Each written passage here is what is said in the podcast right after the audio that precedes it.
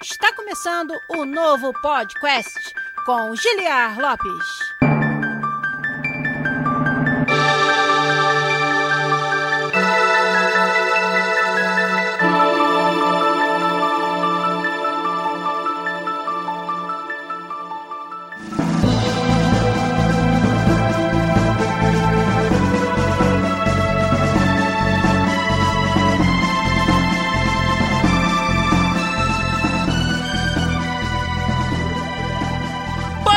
Podcast na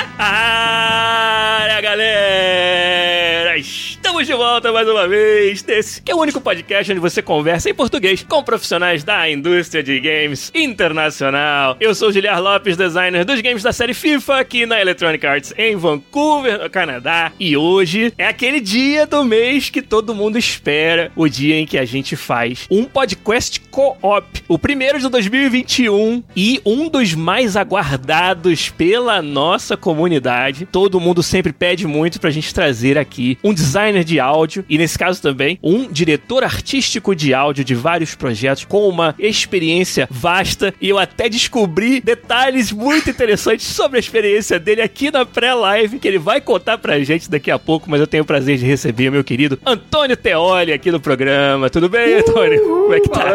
obrigado, obrigado, tudo bem? E aí? Tudo ótimo, cara. Antônio, você tá baseado em Los Angeles já há dois anos, então tá falando aqui com a gente na mesma time zone que eu, no mesmo horário. São seis e seis da tarde É isso aí. pra gente. Já são onze e seis da noite lá no Brasil pra maioria dos nossos ouvintes aí. E, cara, muito obrigado por você estar aqui, muito obrigado pelo seu tempo, pela sua disponibilidade, pela sua simpatia, que já na pré-live a gente já trocando ideia, já ficou muito claro. E se prepara, porque a nossa galera vai ter muitas perguntas, muitos assuntos que eles vão querer saber da sua parte aqui no podcast. Quem tá acompanhando a live, twitch.tv barra podcastbr acabou de ganhar um preview de um novo vídeo que vai ser lançado agora na sexta-feira. Então quem tá ouvindo o podcast já foi lançado o vídeo lá no nosso YouTube, youtube.com barra podcastbr, que é o vídeo da música Japantown Funk, a nossa paródia de Cyberpunk 2077 no ritmo de Uptown Funk. E a gente teve aí o Game no Pot, meu querido membro da comunidade, que se disponibilizou a editar pra mim na faixa o vídeo. Eu produzi a música e ele produziu o vídeo, então muito obrigado a você. E a galera ó, que assistiu aqui antes, parece que gostou bastante, parece que curtiu.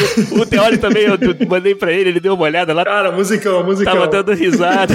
Então, obrigado, gente, pelo apoio de vocês. Eu me divirto bastante fazendo essas paródias, assim, sempre que dá na, na telha. Mas vambora, né? Mudar de marcha e entrar no assunto principal, no episódio de hoje. Um co-op fantástico aqui com o Antônio Teoli. Então vamos começar, vamos lá.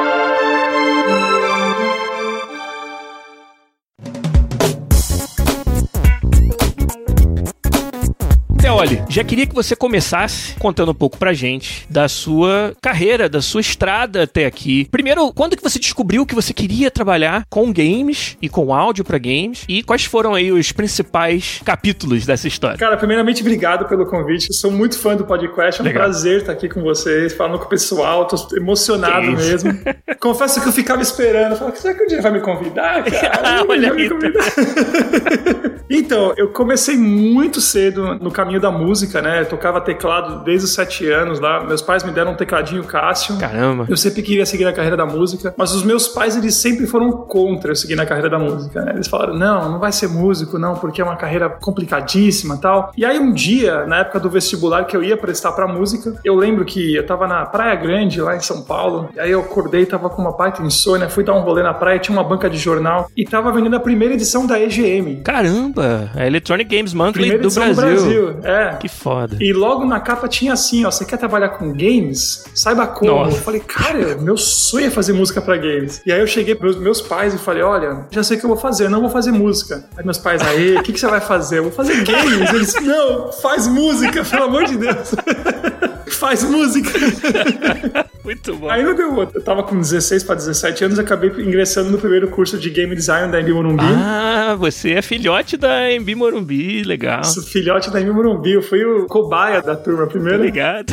Fui cobaia da parada, cara. Mas deu certo, porque, tipo, no quarto mês de aula, a grana tava muito curta, a DevWorks Sim. do Marcelão lá, os caras me contrataram, cara, pra ser o compositor deles, e sound design. Pra quem não conhece, a DevWorks, uma das grandes empresas pioneiras é. da indústria de games do Brasil, é fundada e capitaneada, como você falou, pelo nosso querido Marcelo Carvalho, que foi, de novo, um dos responsáveis por a gente estar aqui hoje, em grande parte, Sim. porque o que ele fomentou durante a vida dele, durante a carreira dele, a indústria de games, deu oportunidades para muita gente, como você, Antônio, é. deu oportunidades para mim de aprender com ele no tempo que a gente trabalhou juntos na Hoplon também, e é uma figura, assim, que eu acho que é realmente muito respeitada e a gente lembra dele com muito carinho, uma pessoa que se foi muito cedo, uma tragédia realmente é. que aconteceu, mas acho que fica, né, apesar da tristeza, essa lembrança querida. E com certeza você, muito mais do que eu, né, trabalhou com ele durante muito mais tempo, pode falar, mas não queria deixar de abrir esse parênteses para que as pessoas soubessem não, é. do trabalho fantástico, né, e do apoio todo que o Marcelo deu para a indústria de games brasileira como um todo, um dos primeiros presidentes da Abra Games, é. né, e como você falou, fundou a DevWorks, trabalhou em vários outros empreendimentos no Brasil e foi uma figura fantástica mesmo. Mas aí você se achou quatro meses de faculdade trabalhando com composição para games na DevWorks, olha aí. Quatro meses de faculdade, eu tava lá na DevWorks, fui contratado, ganhando 400 reais por mês. ah, tá vendo? Quem tá aí pensando, pô, cara, mas eu vou fazer um estágio, ganhar mal pra caramba, não vai levar em lugar aí, nenhum. Meu, Marcelão foi o meu melhor amigo, meu mentor, como você falou, eu devo tudo ao Marcelo. Tenho certeza disso. Mas o Marcelão tirava o couro ali e graças a ele eu aprendi muito, assim. Sim, cara, que bom. E aí na, na DevWorks eu trabalhei por cinco anos e na DevWorks foi onde eu realmente aprendi a compor muito rápido, porque eram jogos muito rápidos, curtos, que a gente tinha que fazer muito advergame, né? Sim. Pra quem não sabe o que é advergame, né? São aqueles jogos que você faz para propagandas de alguma marca. Então na época os clientes eram Nestlé, Bradesco, Coca-Cola, não era PlayStation e claro, Xbox. Claro. Né? Mas um modelo de negócios que foi muito importante no Brasil para que as muito empresas importante. pudessem começar a desenvolver até expertise em desenvolver jogos para depois poderem fazer seus jogos autorais. Né? Perfeito. Né? E na DevWorks eu fiz quase 300 jogos, cara. Foi uma loucura. 300! Não tô mentindo, não tô mentindo. Tinha jogo que era reskin. Sim. Mas eu tinha que fazer música nova. Pra você era novo. pra mim era novo, cara. Então, tipo, era uma fabriquinha ali, Sim. cara. Era uma fabriquinha. Cara. E foi muito legal, porque eu fiz jogo pra web, fiz alguns jogos pra PC, fiz alguns jogos pra muitos celulares antigos, primeiros jogos de truco, Sim. da cobrinha tinha os meus sonzinhos, aquelas coisas super Sim. rudimentares. A DevWorks, um dos projetos mais famosos dela foi quando ela começou a trazer jogos de tabuleiro, jogos simples, é. casuais da Grow. Da Grow, é. Até hoje tá online. Caramba, cara. Até hoje estão rodando esses Até jogos. hoje. Nossa. Se você entrar gametrack.com.br, Caraca. tem lá o pessoal jogando ali. Fica umas 50, 100 pessoas jogando, mas os caras ainda pagam, cara. Até hoje, cara. Isso deve ter o quê? 20 anos, teórico? Que a parada tá Puts, no ar. cara, muito tempo. Não querendo entregar a sua idade, né? Acho que tá lá os jogos em Shockwave. E na DevWorks foi onde eu tive a oportunidade de fazer jogos pra Tectoy, pro Mega Drive e Master System. Quando o Teoli falou isso pra mim aqui antes da live, cara, se não fosse a pandemia, eu ia te dar um abraço. Cara, você é um exemplo para todos nós. Você teve essa oportunidade fantástica de trabalhar pra Tectoy em jogos de Master e de Mega Drive, cara. De Mega Drive. Mega Drive é uma plataforma famosa por suas trilhas sonoras fantásticas, por trazer um hardware que te permitia sintetizar o som é. de uma é. maneira muito mais avançada até do que o próprio Super Nintendo. Sim. Quantas trilhas sonoras de games memoráveis foram feitas por aquela galera Nossa. da SEGA e, e, seus third parties. Os é. Sonics. É. Fantástico, cara. O Mega Drive é meu console favorito. Então, quando começou o processo. Imagina! Eu primeiro eu fiquei em êxtase. Eu falei, não acredito, vou comprar o Mega Drive Master System. Quando eu comecei a entender a parte da documentação, Sim. a DevWorks teve que contratar uma pessoa da China pra vir pro Brasil, chamado Lin. O cara aprendeu a falar português em dois meses. Caramba. Um gênio, assim. gênio. Sim. E aí o cara fez a engine de som junto comigo, porque não tinha nada documentado, né? Então eu tinha que compor usando um software chamado Fruit Loops. O Fruit Loops eu importava o MIDI, aí eu tinha que usar um PSG player para capturar o sample de alguma música do Mega Drive,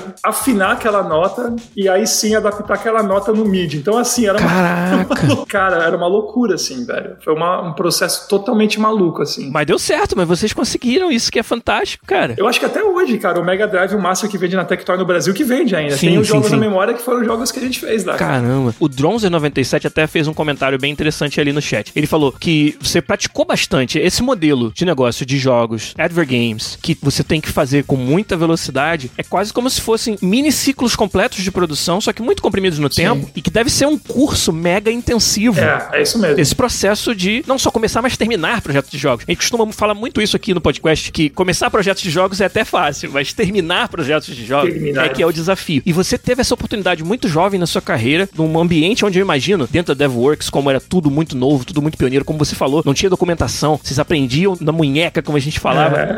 A intensidade do aprendizado deve ter sido algo gigantesco, fantástico pra você, né? E Foi. imagino que foi, Foi. fundamental pra você depois dar os outros passos, talvez até mais largos em termos de tamanho de projeto e tudo que você Isso. deu na carreira, né? Como é que foi? A partir da DevWorks, pra onde você foi? Como é que aconteceu? Então, a DevWorks, depois que eu fiquei cinco anos, aí surgiu a oportunidade da Hoplon. Sim, exatamente. A velha conhecida. A velha conhecida.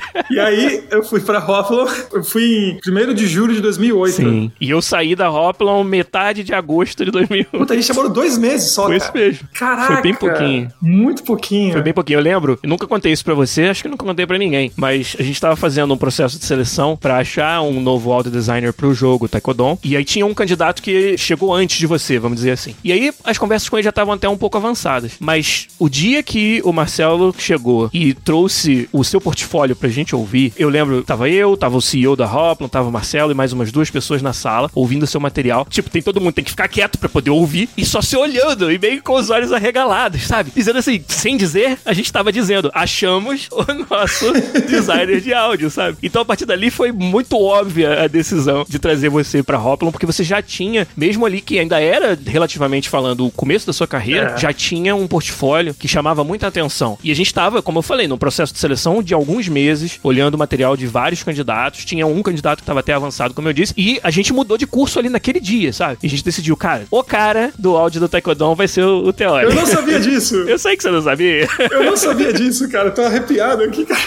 que demais, velho. O Marcelo nunca me contou isso também, É, cara. então, mas foi assim que aconteceu ali. Cara, acho que foi aquele momento que tá todo mundo na sala, ninguém precisa falar nada e todo mundo sabe o que o outro tá pensando. Foi o que aconteceu quando a gente tava revisando seu material. Cara, eu lembro até hoje, quando vocês aprovaram a minha ida pra Hoplon, eu lembro que eu cheguei pra minha mãe e falei, mãe, tô me mudando pra Florianópolis. Ela chorou. Ela falou, como assim? Imagino, né, Teórico? Pô. Cara, foi muito legal. Eu tenho muitas boas memórias da Hoplon. Que bom. Inclusive com você, que mesmo que foi pouquinho, eu lembro muito bem daquele começo nosso ali, tentando entender o Taekwondo e tal. Cara, que época, Foi, cara. foi bem legal. E quanto tempo você ficou lá? Eu fiquei na Hoplon foram quatro anos e meio.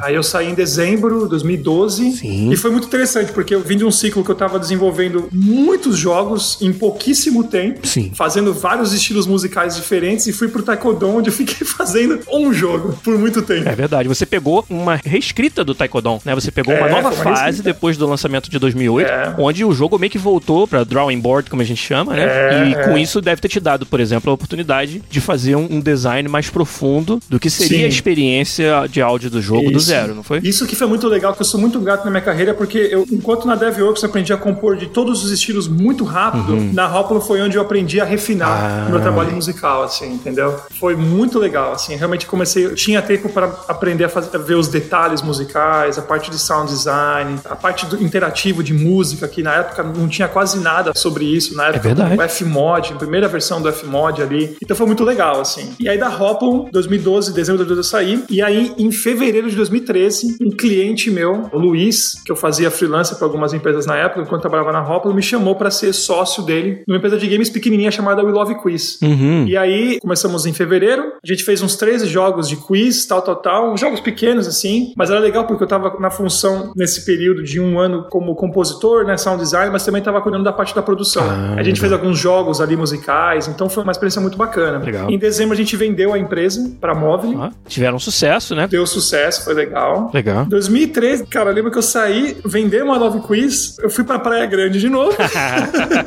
Mamãe ficou feliz de novo. Aí eu tava no sofá, minha mãe, o que, que você vai fazer agora? Eu falei, ah, não sei, mas acho que eu vou tirar um- uns dois meses pra dar uma relaxada, que eu tô nesse flow direto, né? E aí a Samsung entrou em contato comigo em dezembro de 2013 Olha aí. pelo LinkedIn, perguntando se eu tinha interesse em cuidar da parte do áudio no estúdio que ia ser recém-fundado, que era a Black River, né? O estúdio de game da Samsung. Lá em Manaus. Em Manaus. Como é que fala pra mãe depois de ter ido pra Floripa, ter voltado ali a deitar no colinho da mamãe, e aí você tem que comunicar que está indo para Manaus. Como é que foi? Foi interessante, cara. Minha mãe falou: Não, você tá brincando que você vai para Manaus. Como assim? Eu falei: Não, vou para Manaus, mãe. Acabei de ser contratado pela Samsung. Eu lembro que ela tava lavando louça. Ela não acreditou. Ela não acredita. Como assim, ela não meu? acreditou, mas eu imagino que daqui a pouco ela já deve ter pensado: ah, bom, pelo menos não tem como ele ir pra mais longe do que isso, nunca Não mais. tem como vai mais longe. Nunca Acabou, mais. né? Aham, sei. E aí, enfim, aí eu fiquei na Samsung lá, e aí a gente fez jogos de VR, fez alguns jogos de mobile. Foi uma experiência muito legal também que eu tive. Conheci muita gente bacana lá no estúdio da Samsung. Uhum. Mas em 2018, eu já sentia que eu não tinha muito pra onde ir no Brasil, assim, né? Sim, cara. Eu tava numa posição muito confortável na Samsung. Uhum. Eu tava com 33 anos, falei, meu, eu já passei a minha jornada aqui no Brasil, preciso sair. Aí eu pensei, eu até tava com algumas propostas, mas eu falei, não, eu vou tentar como freelancer. Aí eu apliquei pra um visto aqui nos Estados Unidos, que chama visto O1. Sim. E aí eu fui aprovado. E eu lembro que o, no dia que eu recebi a notícia da aprovação por e-mail da minha advogada, o meu chefe da Samsung, no mesmo dia ele chegou e falou pra mim assim, ó, uma hora antes eu receber o e-mail. Ele chegou e falou, Teoli, cara, é o seguinte, a gente vai estar mudando de prédio. Eu quero que você projeta o estúdio do jeito que você quiser. Cara, Naquele momento eu tava esperando a confirmação do visto. E pelos meus cálculos era pra chegar próximo Sim. daquela semana. Ele fechou a porta, deu uma hora, pim, apitou. Ah, o teu visto foi Aprovado. aprovado, parabéns. Mandei mensagem pro meu chefe. obviamente que você virou pro chefe e falou: Então, aquela ideia lá do estúdio, vambora. Só que vai ter que ser em Los Angeles. Você topa? É, pô, eu não pensei nisso, Aí, cara. Caramba, cara. Por que, que eu não te mandei mensagem antes, Juliar? Tá vendo? Caramba! Aí eu mandei mensagem pra ele e falei, cara, é o seguinte, tava numa nesse lance de ir pros Estados Unidos, ele, cara, não faz isso comigo, a gente pode tentar negociar um salário. Eu falei, cara, de- deixa eu curtir minha jornada lá e ver o que dá. E aí eu vim pra cá em julho de 2018. Tô aqui até hoje. Caramba. E a gente já vai falar sobre alguns dos projetos que eu sei que você tá tocando nesse meio tempo, desde 2018, quando veio pra LA até agora. Mas queria avisar e deixar o meu agradecimento à nossa galera que tá mandando muitas perguntas. Como eu falei, Valeu, galera. Obrigado aí. Hoje vai ser, vai ser intenso. A gente vai responder. Não digo todas, né? Mas, as, por exemplo, tem uma ali. Teoli, você está solteiro. Não, mentira, tem essa. Ah, outra. Ai, ai, ai, já teve, já teve convidado aqui que teve que responder essa pergunta. Ai, ai, Não, mas tem várias perguntas muito maneiras. Eu queria também mandar um abraço e um agradecimento pro Alex Zani, que acabou de assinar o nosso canal com sua conta Prime Game. Muito obrigado. Valeu, Alex. Valeu demais. Gente, vocês sabem, hoje eu nem dei os avisos porque eu não quero perder tempo, eu quero aproveitar ao máximo a presença do Teoli aqui, mas vocês sabem que ajudam muito o nosso canal, dando a sua assinatura todo mês com a sua conta Prime Game aqui no Twitch, ou participando das nossas campanhas de financiamento coletivo no Patreon e no PicPay, patreon.com barra podcast ou picpay.me barra podcast. Muito obrigado. E claro que nesse meio tempo chegou ali a pergunta do Rodrigo Sky. Teoli, você está solteiro? não precisa responder se você não quiser, tá tudo eu vou tomar minha água, Rodrigo. Vou tomar minha água. Tá certo.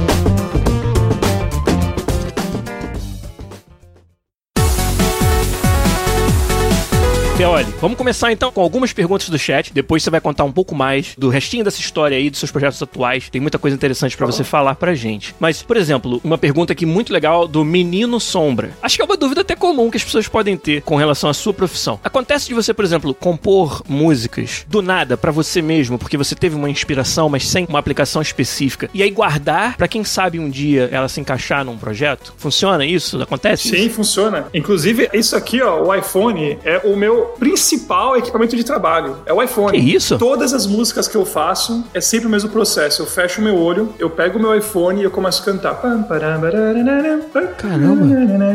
E é isso. Gravei a melodia. Aí eu começo a tocar a melodia no piano e começo a arranjar. Eu nem ponho a mão no piano antes de compor. Caramba. Não, porque se a gente começa a compor tocando no piano, a gente sempre se apoia na, na memória de curta duração, na memória fresca, né? Então, o que, que a gente ouviu recentemente? A gente vai. A criatividade e a memória sempre se misturam ali. Então, eu sempre tento usar só a minha voz. E já aconteceu várias vezes. Eu tomo banho com o meu celular do meu Aham, lado. claro, você vai saber, né? Nunca se sabe quando que vem, cara. Pode crer. Nunca se sabe. Então, sim, já aconteceu várias vezes, várias vezes. Eu tenho uma, uma lista enorme aqui de voice memos com várias tags e às vezes eu dou uma revisitada ali. Cara, Acontece sim. Que fantástico. Isso, isso daí foi muito maneiro de saber. Tem perguntas muito genéricas, né? Do tipo, o que é importante na hora de criar músicas? Então, na verdade, eu vou traduzir esse tipo de pergunta para um pouco mais aplicado, que seria o seguinte: você até falou sobre a sua faculdade de game design na MB Morumbi. Então, eu imagino que o seu background como jogador, como estudioso dos games, como designer de games, deve ser fundamental na hora de desenvolver a experiência de áudio pro jogo, né? Porque tem, principalmente no começo da indústria no Brasil, onde a gente ainda tava engatinhando e aprendendo, a gente tinha essa mania de achar que o profissional que faz as músicas podia trabalhar num vácuo. É. Ah, o jogo tá pronto, agora manda pro cara que faz as músicas é, e os efeitos sonoros. É. E a gente hoje evoluiu e, e, sabe que é um processo muito mais envolvido e que é muito importante que o designer de áudio, o diretor de áudio esteja presente em todas as fases. Então, como é que é o seu trabalho enquanto conversando com o restante dos designers e desenvolvedores do jogo? Como é que é essa dinâmica? O quanto você de fato participa? Conta um pouco pra gente disso. Essa é uma ótima pergunta. Para mim, o mais importante do áudio, falando em termos de música e a parte de efeitos sonoros, é sem dúvida o storytelling. É a mensagem que você vai passar pro jogador. Olha. Então, toda vez que um cliente me aborda, a primeira pergunta que eu sempre faço para ele é: me conta a história do jogo hum. e me explica qual que é a mensagem que você quer passar pros jogadores. É uma mensagem de esperança? É uma mensagem de terror mesmo? Que você quer que os caras só sintam medo? O que, que você quer que o jogador sinta? Uhum. Isso para mim é a parte mais importante, assim, porque tudo que eu for compor vai ser em volta desse sentimento, claro que com as variações que pertencem ao arco histórico, aí, o arco narrativo, né? Sim. Entendido a sensação que eu preciso passar, eu preciso entender em qual vestimenta, em qual roupa que esses sentimentos precisam ser passados. E essa roupa, esse arranjo, os instrumentos, eles são um reflexo, daí sim, da parte visual, da parte histórica, né? Se é um jogo de época, se é um jogo futurista, se é um jogo que tem cores quentes, se é um jogo que tem cores muito cores frias, se é um jogo monocromático, esse tipo de coisa. Então, esses elementos são os ingredientes da cozinha que eu sempre uso para de fato extrair as informações que eu preciso para fazer a música e usa a parte de sound design também, que também é fundamental para a parte da narrativa e da experiência do jogo como um todo. Então, são bem esses elementos, mas sem dúvida a história é a parte principal assim e a mensagem que precisa ser passada para o jogador. Muito legal. Uma outra variável ou fonte de input para esse trabalho, que eu imagino que seja, você vai me corrigir se estiver errado, mas também é o comportamento do jogador durante a jogabilidade, que é algo que Sim. diferencia demais os games de outras mídias. Quando você vai trilhar um filme, por exemplo, eu imagino que até o processo de concepção possa ser parecido, né? Mas a entrega desse áudio ela é totalmente diferente. Ela é timed, né? Ela é, o tempo dela é a precisão, bate precisamente com o visual, com aquilo que você está mostrando. E nos games a gente não tem esse luxo, porque o jogador está no comando. Não só a, o áudio ele é utilizado para reagir ao que o jogador está fazendo, mas também para proativamente setar o ambiente, né? E preparar é. momentos, muitas vezes, quem não, não jogou jogos de suspense, jogos de mais terror psicológico, onde o áudio faz um papel absolutamente fundamental em fundamental. conseguir atingir a experiência com o usuário. Queria que você falasse um pouco sobre essas ferramentas, essas técnicas, ou até alguma anedota que você tenha da sua experiência, mas dessa parte mais dinâmica do áudio interagindo com o game que está sendo jogado e com coisas que o jogador está fazendo. Perfeito. Cara, a percepção está perfeita. A grande diferencial realmente dos games com uma mídia que tem um tempo linear, como um filme, é realmente essa parte da interatividade e da dinâmica, né? Então, uhum. a gente não consegue prever as ações do jogador. Então, a maneira como a gente trabalha com, falando especificamente da música, a gente compõe a música de uma maneira onde ela é bastante modular. Ah. Quando eu falo modular, é, eu me refiro verticalmente e horizontalmente. Então, trabalhando com a parte vertical, nós temos os layers, uhum. né? Então, vamos dizer assim, você tem uma cidade fantasma, né? Esse é o cenário. E a música vai ter três layers. Um layer básico de exploração, um layer básico de combate fraco e um layer básico de boss. Então, o que acontece é o seguinte, o layer básico toca os instrumentos ali mais ambientes, menos perceptíveis, a batalha, quando começa, você, por exemplo, adiciona uns tambores, umas percussões ali, alguns instrumentos que trazem mais impacto. E o boss, você pode adicionar os coros, os instrumentos mais agudos. Por exemplo, isso é, naturalmente é um resumão aí, claro. é uma, uma, versão muito, muito, muito simples de música dinâmica no jogo. E aí, naturalmente, você pode trabalhar com um sistema também vertical, onde você uhum. consegue ir de áreas, por exemplo, a área da música que é do zero aos 20 segundos, que pode pular dos 20 segundos para os 40 segundos e para os 60 segundos, que pode voltar daí para os 20 segundos e para os 40 segundos. Então, tudo isso, quando você está compondo para um game, é fundamental você ter essa informação de como que sua música vai se comportar dentro do jogo, porque isso vai impactar diretamente na maneira como você vai criar. E aí, depois, esses arquivos de áudio você joga numa ferramenta, podendo ser tanto a Unity ou a Real, né, que são as game engines mais populares, como usar o que a gente chama de middleware, uhum. são os softwares de áudio, né, como o Wise ou o Fmod, que te dá esse controle, né, interativo, esse controle dos áudios, para você enviar tudo bem, assim, bonitinho e pré-programado pro pessoal da, da equipe técnica, equipe de programadores do jogo. Interessante demais, Teoli. A gente no ano passado fez um episódio aqui que foi um dos mais populares com a nossa galera, que foi Desafios Fundamentais do Game Design, discreto versus contínuo. Uhum. O áudio é uma área onde esse desafio se manifesta de forma mais forte, que é o que você dispõe de assets que são discretos, seus efeitos sonoros e a música, eles têm começo e fim, eles têm uma determinada estrutura que você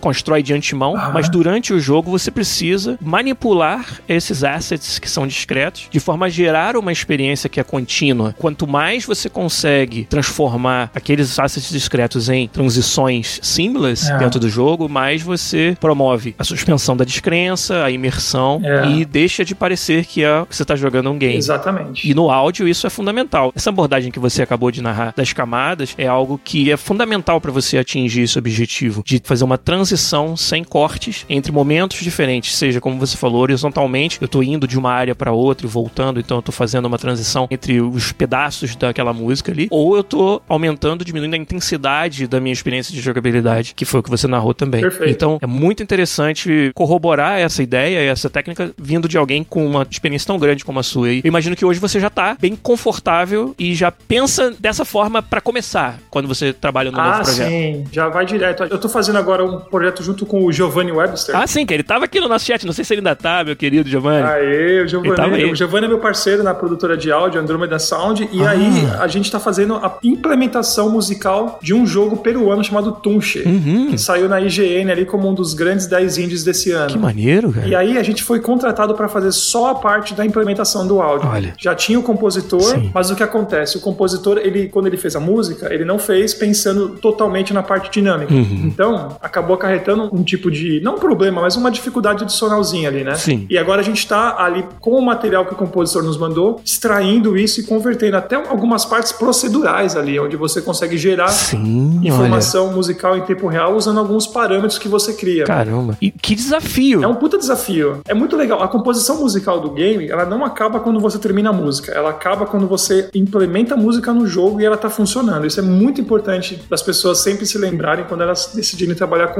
música para games, né? Isso é muito importante. E esse projeto que você acabou de citar é um exemplo em que o estúdio precisava de alguém com experiência nessa parte de implementação e foi encontrar Sim. em vocês aí na Andromeda. Então, o que, que é a Andromeda Sound? Um dos seus projetos principais aí que você tem correndo no momento. Conta pra gente. A Andromeda Sound é uma produtora de áudio. Eu fundei, na verdade, já faz muitos anos, mas ela chamava Teoli Soundworks. Sim. Mas como ela começou a crescer e tudo mais, eu acabei vindo pra cá, eu decidi dar uma rebrand e eu, uhum. como eu sou muito fã de Cavaleiros do Zodíaco. Ah, olha aí, agora eu descobri de onde veio. É, também. Muito fã de Cavaleiros do Zodíaco. Né, pô, muito fui eu que não fiz a conexão. Aí, cara, aí eu falei, pá, é Andromeda Sound. E aí eu fundei a Andromeda Sound e a gente tá trabalhando com uma série de clientes legais aí, vários jogos bacanas do Brasil, alguns de fora. No Brasil, recentemente, a gente fez junto com outro parceiro que é o Jeter as animações da Galinha Pintadinha. Foda! Ué, Caraca. Foi uma experiência muito legal. Imagino, cara. Então a gente tem vários jogos, o Sky Dome, que tá live no Brasil. Sim. O Domen, que é um baita jogo brasileiro que tá sendo desenvolvido aí. Então, é uma produtora de áudio. Ficou eu aqui no, nos Estados Unidos, o Giovanni no Brasil, Sim. o Jeter também no Brasil, e a gente trabalha junto. Que maneiro, cara. E que oportunidades de, de projetos interessantes e, como você falou, até nesse exemplo que você deu, de, de desafios bem legais. É. Então, a gente estava ouvindo a sua história aí, você chegou em LA, você diria que nesses dois anos, aquilo que você esperava conquistar, que você esperava alcançar, você tá no caminho que você tinha planejado? Eu acho que eu tô no caminho. Eu tive a oportunidade de trabalhar para minha empresa de games favorita, a Nintendo. Caraca! Junto com a Paladin Studios, né? Caraca, meu. O jogo que saiu chamado Good Job, uhum. saiu pro Nintendo Switch. Que foda! Foi o, projeto que eu tenho mais orgulho de todos, assim. Sim. Foram quase 40 músicas. Caraca, meu irmão. Cara, foi uma loucura. Muito legal. Que fantástico. E o mais legal também de tudo, depois do Nintendo, que acho que é o segundo mais legal, eu trabalho muito com o compositor dos Cavaleiros do Zodíaco. Putz!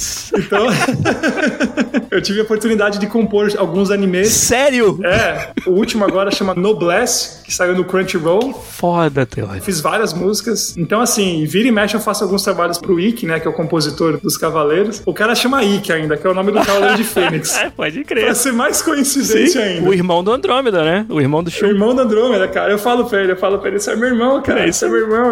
Ou às vezes eu chamo ele de pai também, que ele me chama de filho. ele, é, ele é muito de boa. Eu falo que ele é meu pai japonês. Que foda, cara. O Ike é um dos meus grandes amigos. Ele morava aqui, ele voltou pro Japão por causa da pandemia, mas acho que ele vai voltar pra cá agora em julho. E então, assim, apareceram várias portas muito legais, né? Eu tive a oportunidade de ensinar game áudio na Los Angeles Film School por um tempo. Olha, que maneiro. Várias oportunidades legais que foram aparecendo, assim. E tem o meu projeto que eu tô desenvolvendo agora, que é meu projeto pessoal, Uhum. que não é diretamente relacionado a games, que é o The Amazonic. O que, que é esse projeto? Conta pra gente. Esse é meu projeto do coração, cara. Esse é um projeto que eu fiquei trabalhando por dois anos e depois que eu me mudei para os Estados Unidos, fiquei aqui seis meses, eu saí de Manaus, eu falei, meu, eu não acho que eu volto para Manaus tão cedo, assim, apesar que eu tenho muitos amigos lá e a comida é maravilhosa, eu não acho que eu vou voltar tão cedo. Em janeiro de 2019 eu tava tomando banho, meu celular do lado, e veio a ideia de fazer uma música tribal ali, de floresta e tal, e eu comecei a pensar que instrumentos que eu ia usar. Sim. E eu descobri que não tinha. E aí eu falei, cara, eu morei na floresta amazônica, Manaus, cara. Um monte de tribo indígena. Por que, que eu não gravei os sons dos caras? Caramba. Sim. Aí,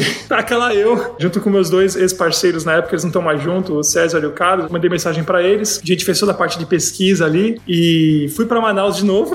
Tá vendo? Você queria provar a comida de Queria. novo, né? queria, queria comer o cupuaçu Aí. ali, o açaí, na- da, da fonte ali, né? E aí eu gravei mais de 100 instrumentos musicais. Tipo, instrumentos de, É. de tribos indígenas. É, e alguns que não são de tribos, mas que são nativos, né? Ou até alguns bioinstrumentos feitos por um pessoal de lá chamado Gaponga e tudo. E eu capturei esses instrumentos de uma maneira que a gente implementou esses instrumentos no software. A gente acabou de lançar e os compositores conseguem tocar esses instrumentos no software de composição profissional. E a gente vendeu para um monte de gente legal já. O Gareth Cooker, ah, que é o compositor do Ori, Sim. comprou já. O Cara, isso é fantástico. Nikolai Stravinsky, que é o compositor do The Witcher, comprou. Então, cara, muito legal ver essa galera, assim, comprando a, a biblioteca. Então, vai ter muito som amazônico nos próximos games, aparentemente. É isso. Você tem noção de quão fantástico é isso que você tá contando pra gente, cara? Bem legal, cara. Desde a concepção do projeto que surgiu dessa sua inspiração por ter morado, ter trabalhado lá em Manaus, ter saudade de Manaus. Eu gosto muito de lá. Até, caramba, aonde isso se aplica no mercado de hoje e que pode trazer inovação, porque nós estamos falando de inovação, você está falando de instrumentos É. jamais ouvidos pelos gamers, É. que agora vão poder estar nos jogos. Que fantástico, É isso cara. mesmo. E tem todo um lance de doação. Uma parte volta para Manaus, Ah, é doado para causas sociais. Aí o comprador recebe um vídeo da pessoa recebendo a doação, Ah. agradecendo a pessoa que comprou. Tem toda uma experiência ali. É legal, cara. É bacana. Cara, deve ser feel good pra cacete você Feel good, feel good, Nossa. cara. É feel good. É muito feel good, cara. É, foda. é feel good em todos os aspectos, cara. Quando alguém compra, quando é, o dinheiro é doado, quando o vídeo é é enviado pro comprador, é tudo feel good, cara. Meus parabéns, Teórico. Que história fantástica. Obrigado.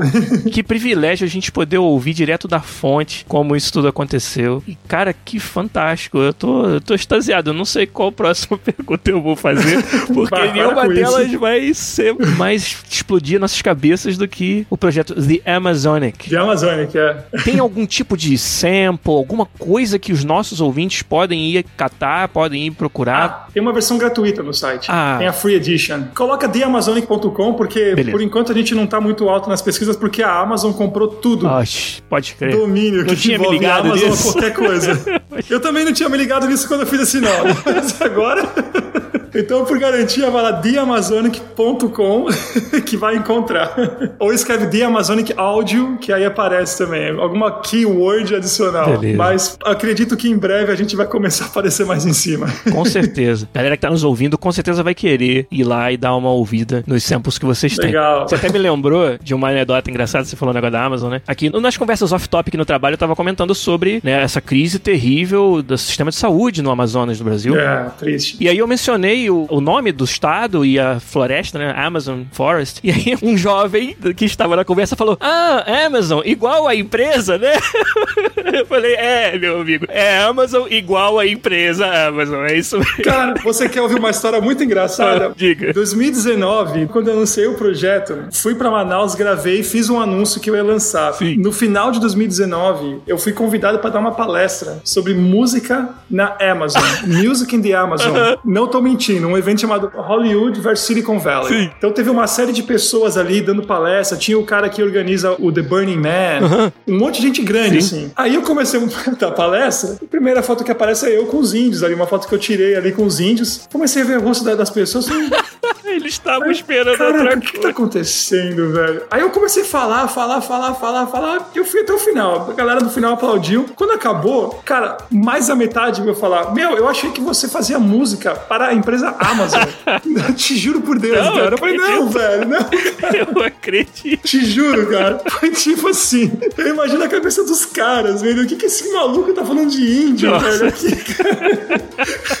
Pode crer, cara. ficou pra história. Essa você vai contar pros seus netos, vai dar risada, cara. Essa vai ficar pra sempre. Tomara, que ainda tenha floresta amazônica quando você for contar pros seus netos, né? Mas tudo né? bem. Tomara que ainda tenha floresta amazônica, cara. Mas vamos pegar mais perguntas da nossa comunidade. Vamos, oi, Pra você aqui, rapaz.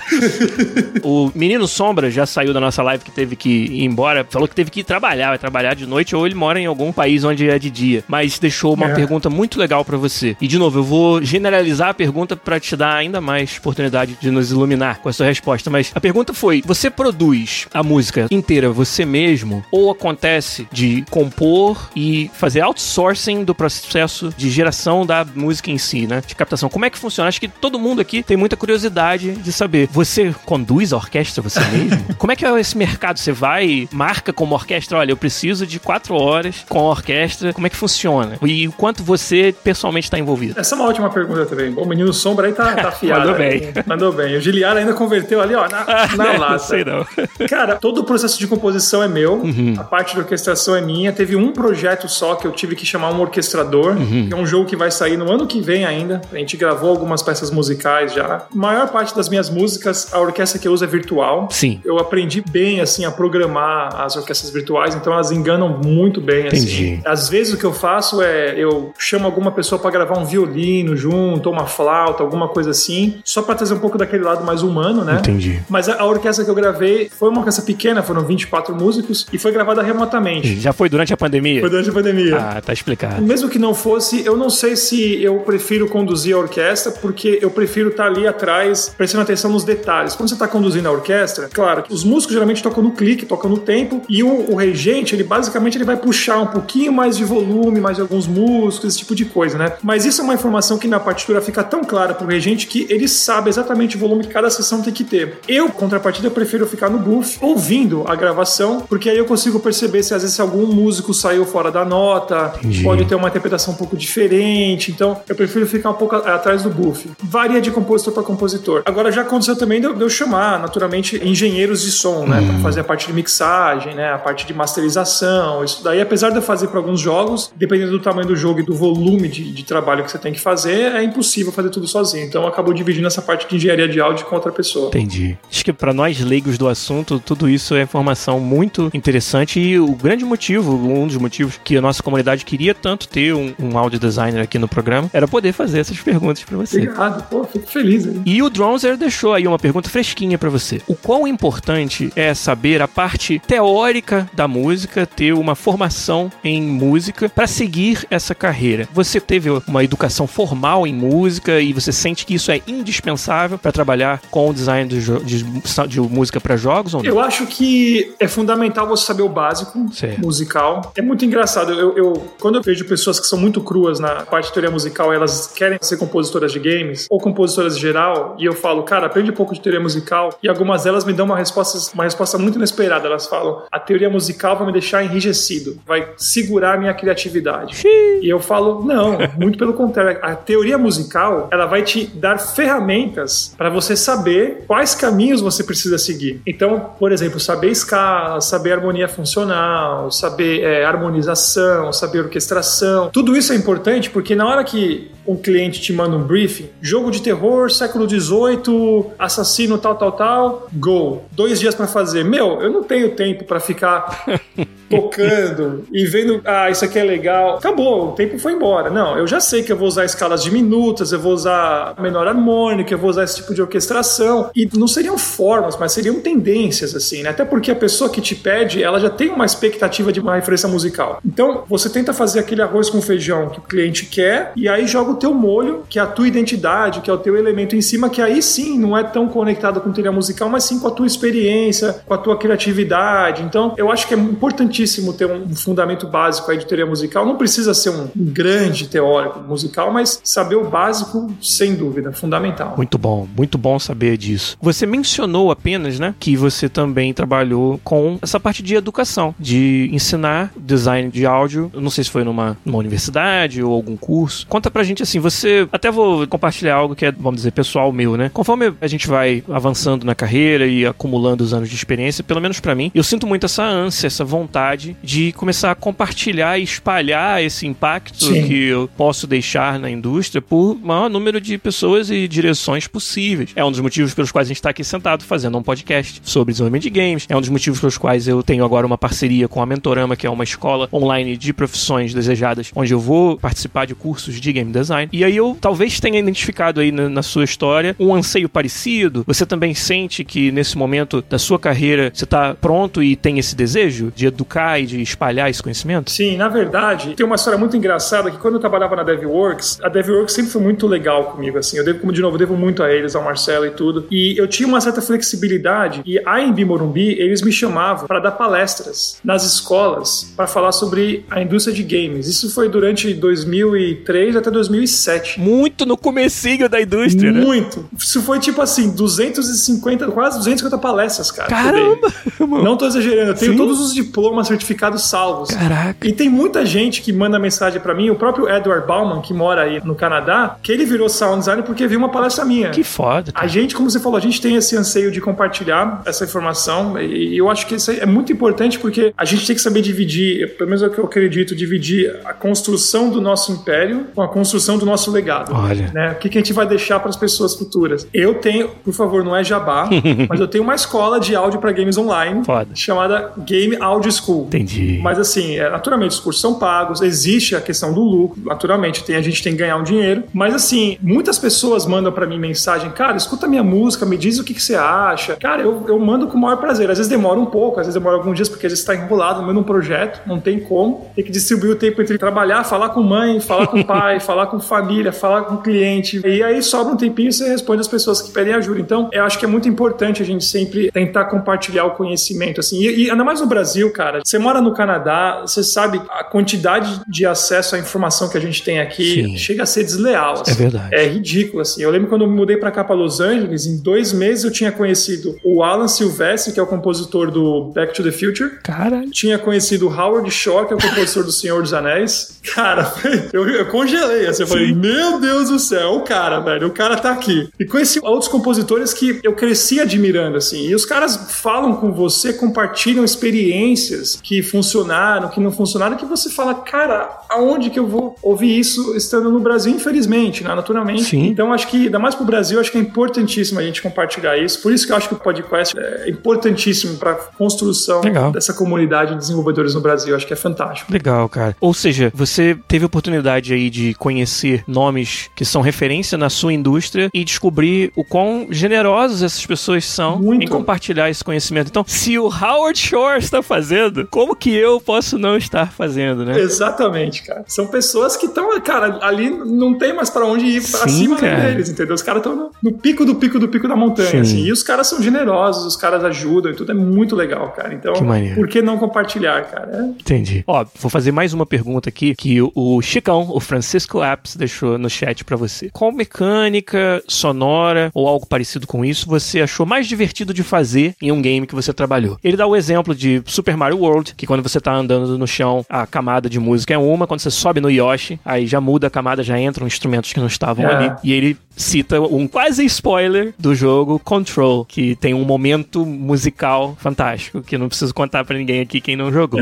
né? Então, tem algum exemplo, assim, se você pensar em, em mecânicas ou em momentos, pequenos momentos dos jogos que você desenvolveu, que, que, que você guarda, assim, com mais carinho? Cara, o que eu guardo com mais carinho foi o do Taekwondo, cara. O Taekwondo. Foi o Taekwondo porque na época tinha muita coisa que eu tava descobrindo. E eu lembro, por exemplo, que quando a nave explodia, eu lembro que eu tinha pedido pro programador, não lembro quem que era o programador na época, para criar múltiplos audio emitters, Uhum. né, emissores de áudio, e de modo que cada emissor faria um som de explosão diferente e quando você a nave rotacionasse em volta da, da nave que estava explodindo, você ouviria essas transições desses sons diferentes. Mas isso naturalmente nem é utilizado porque você usa muito canal, mas na época eu queria fazer essa experiência. Então, eu lembro que o Taekwondo para mim foi um grande laboratório assim, né? Até a parte do sistema musical na época que eu fiz usando o Fmod. Puta, isso 2008, cara, não tinha ninguém usando Fmod no Brasil. Sim. Foi tipo tipo, Fimod quebrava, crachava toda hora, cara, era, uma, era um caos, assim, velho. Então, o Taekwondo é um jogo que eu tenho muito orgulho, assim, né, por essa parte do experimento, assim, né. Legal. Não foi o mais desafiador, eu fiz coisas muito mais complexas em outros jogos, mas em termos de carinho, o Taekwondo Legal. foi o meu primeiro jogo que eu pude realmente fazer música dinâmica, efeitos se morfando entre si. Se tinha uma nave, era um nível, se tinha três naves num raio tal, subia para um outro nível. Se tinha algum tipo de nave, eu adicionava algumas percussões que tinham sons metálicos para conectar com a nave. Então, foi um negócio muito louco, assim, cara. E foi bem legal para poder experimentar. assim. Sim, e que aprendizado fantástico nessa parte toda de implementação do Sim. áudio também, que deve ter sido, Sim, né? Foi um baita aprendizado, assim. Taekwondo é um jogo que eu queria muito que tivesse dado certo. Claro, todos nós, Todos nós, né? todos nós. Acho que até não só porque a gente trabalhou nele, mas acho que a indústria brasileira como um todo tinha no Taekwondo aquele maior grau. Cara, se esse jogo der certo, eu acredito que indústria no Brasil vai pra frente. É, é isso mesmo, cara. E eu até diria, Teoli, que independente do Taekwondo ter sido sucesso comercial ou não, o fato dele ter trazido tantas pessoas juntas naquela época quase que de ouro do desenvolvimento dos jogos no Brasil, pelo menos pra mim foi, É. e essas pessoas hoje estarem espalhadas pelo mundo, conseguindo sucesso na sua carreira e, como você falou, já começando até a deixar um legado, cara, não precisa ir tão longe quanto os fundadores do podcast, todos vieram lá da Hoplon, né? É Eu, verdade, é verdade. o Rafa e o Fernando, e depois o Igor, todos eles trabalhamos juntos lá. Agora tô aqui conversando contigo. Cara, deve ser o, sei lá, décimo convidado diferente que trabalhou na Hoplon junto comigo. Mais um Hoplita. É, sabe, porque ali foi um, um berço de muito talento e, É. e a Hoplon foi uma empresa que pagou um preço bem caro pra construir essa expertise do zero É. num país que não tinha essa. Tinha cultura de games, é claro, mas não de desenvolvimento de games tão espalhada, tão profunda. E eles investiram nisso. É. Acho que a isso a gente tem que ser sempre muito grato. Muito grato, sim. É verdade. Talvez o sentimento que você tem, por exemplo, com a DevWorks, eu tenho com a Paralelo Computação, que foi minha empresa, meu pequeno estúdio onde eu comecei. Mas a Hoplon foi aquela oportunidade de dar um salto, É né? verdade. De trabalhar em um projeto realmente de ponta, de um tamanho maior. No Brasil, que não tinha nenhum projeto como o Taekwondo, cara. Exatamente. Nem, nada nem parecido com ele. É. Muito legal, cara.